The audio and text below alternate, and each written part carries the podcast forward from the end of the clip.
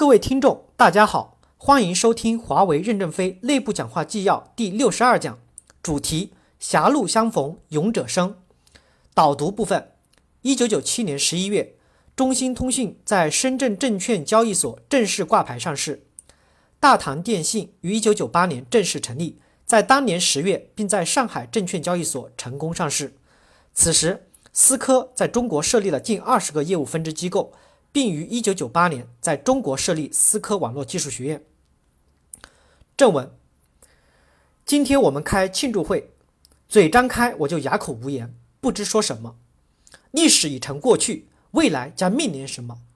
前南前途的艰险，使我们始终不能有一次的开怀畅饮。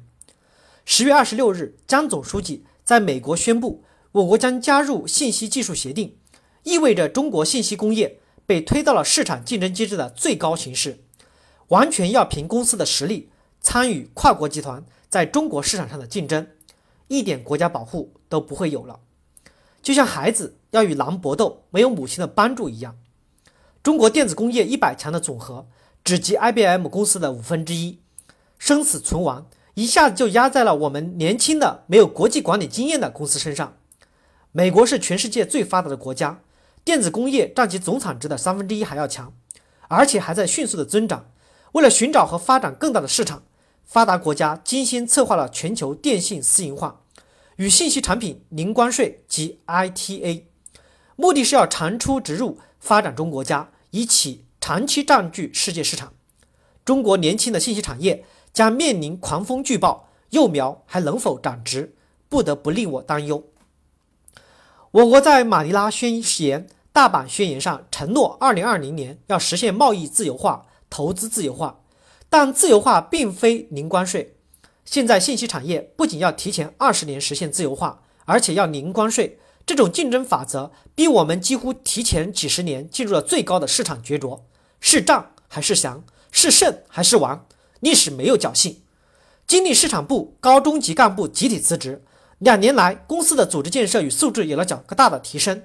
整个公司有了巨大的进步，无论从产品水平、生产质量、售后服务、行政管理、市场营销，都出现了好气象。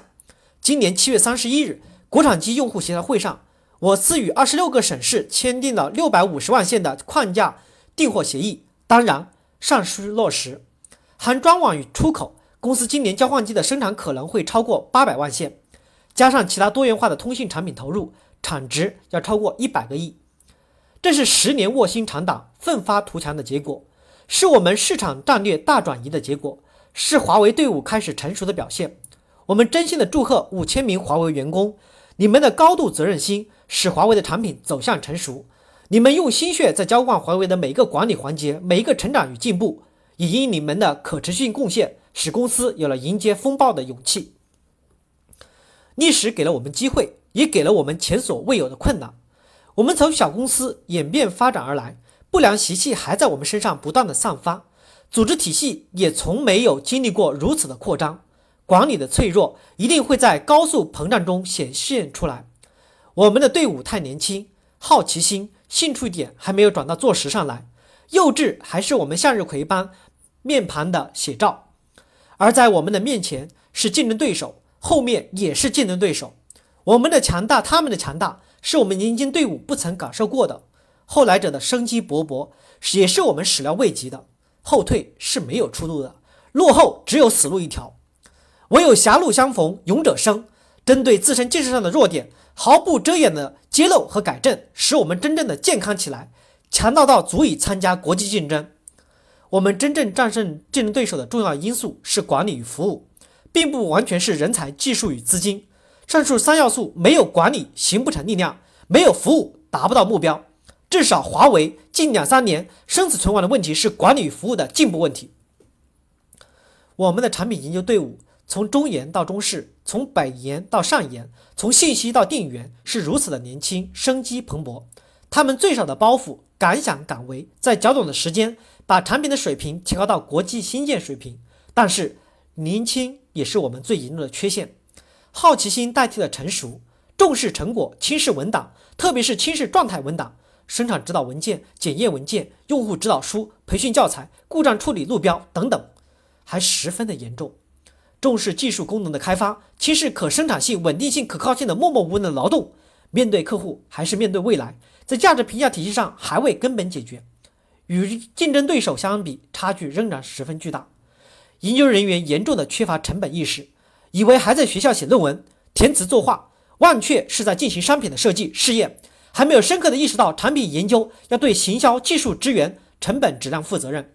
幼稚还体现在复杂的产品做得十分好，而同类技术应用在简单的地方如此之差，远远不是科学的商人。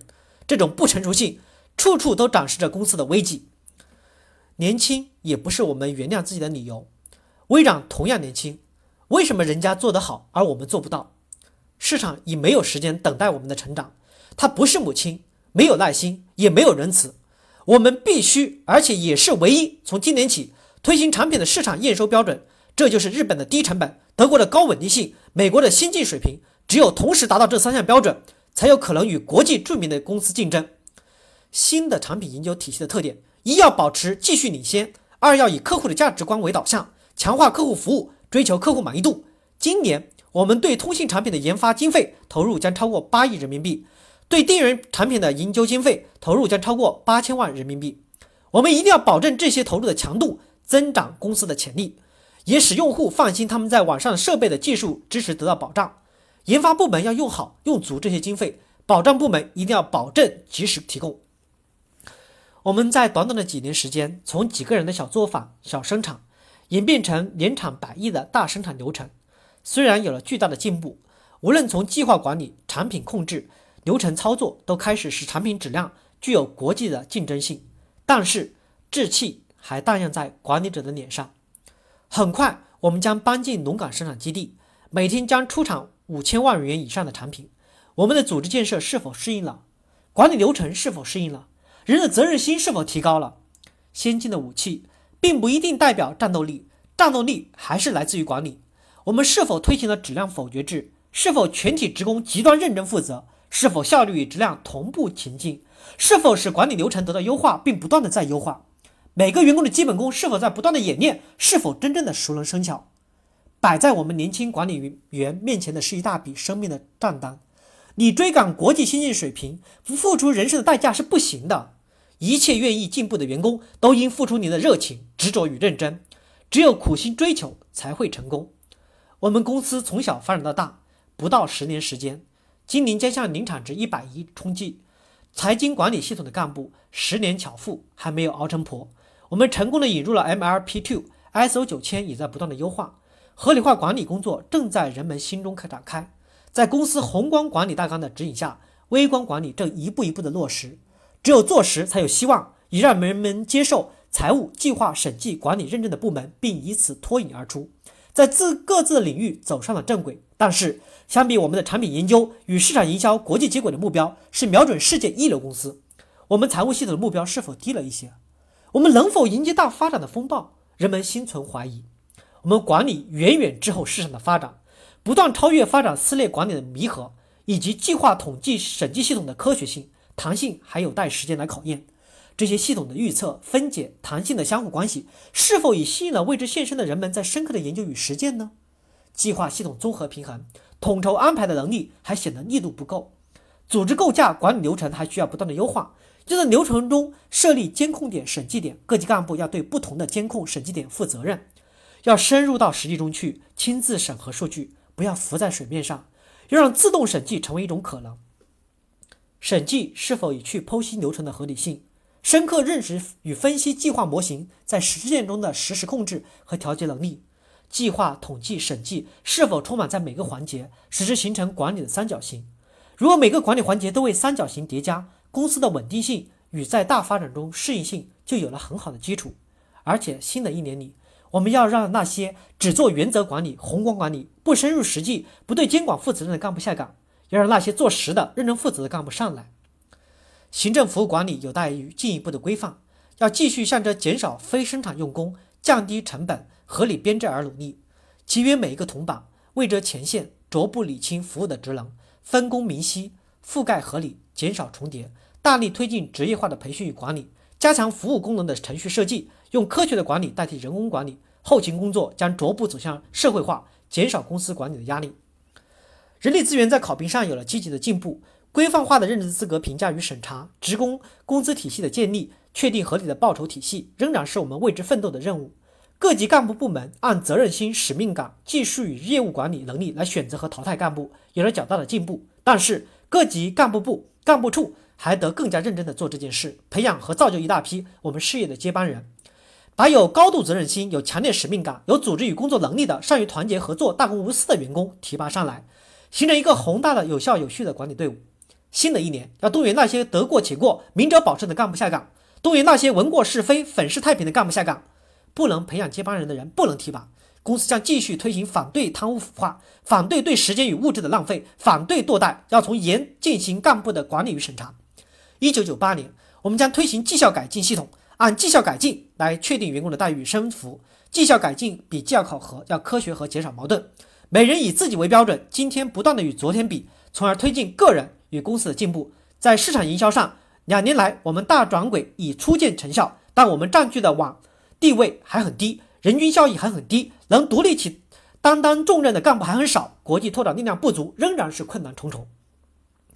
今年公司销售额达一百个亿的管理与服务措施还不得力。不能把服务全压在直接服务人员身上，各级干部、各个部门都以客户满意度做度量衡，评价部门与自身的工作。培训工作与国际水平相差甚大，服务也敲响了我们的警钟，项目管理的麻痹也敲响了我们的警钟，要警钟长鸣，不懈努力。营销改革的大政方针已经确定，各级干部要认真的抓落实，在本世纪末，营销队伍应有较大的进步。华为电源得到了迅猛的发展，除通信外，已进入了电力电子。运输供电等领域，股份公司的建设、事业布置的管理，为其他产品事业部的建设做了有益的探索。华为处在一个超长的发展时期，当前最严重的问题不是竞争对手，也不是人才、资金等问题，最大的敌人就是自己。能否战胜自己，是我们取得胜利的关键。狭路相逢勇者胜，我们一定要冲过自己的心理障碍，在管理与服务上狠下功夫，从一点一滴的小事进步做起。在市场的洪流冲击我们的时候，不做叶公好龙的小人，手挽手，先凝心，坚决与自己的错误与缺点做斗争，为取得胜利献出自己的青春，献出自己的真诚，献出自己的欢愉，为扎扎实实做好本职工作而奋斗。谢谢大家的收听。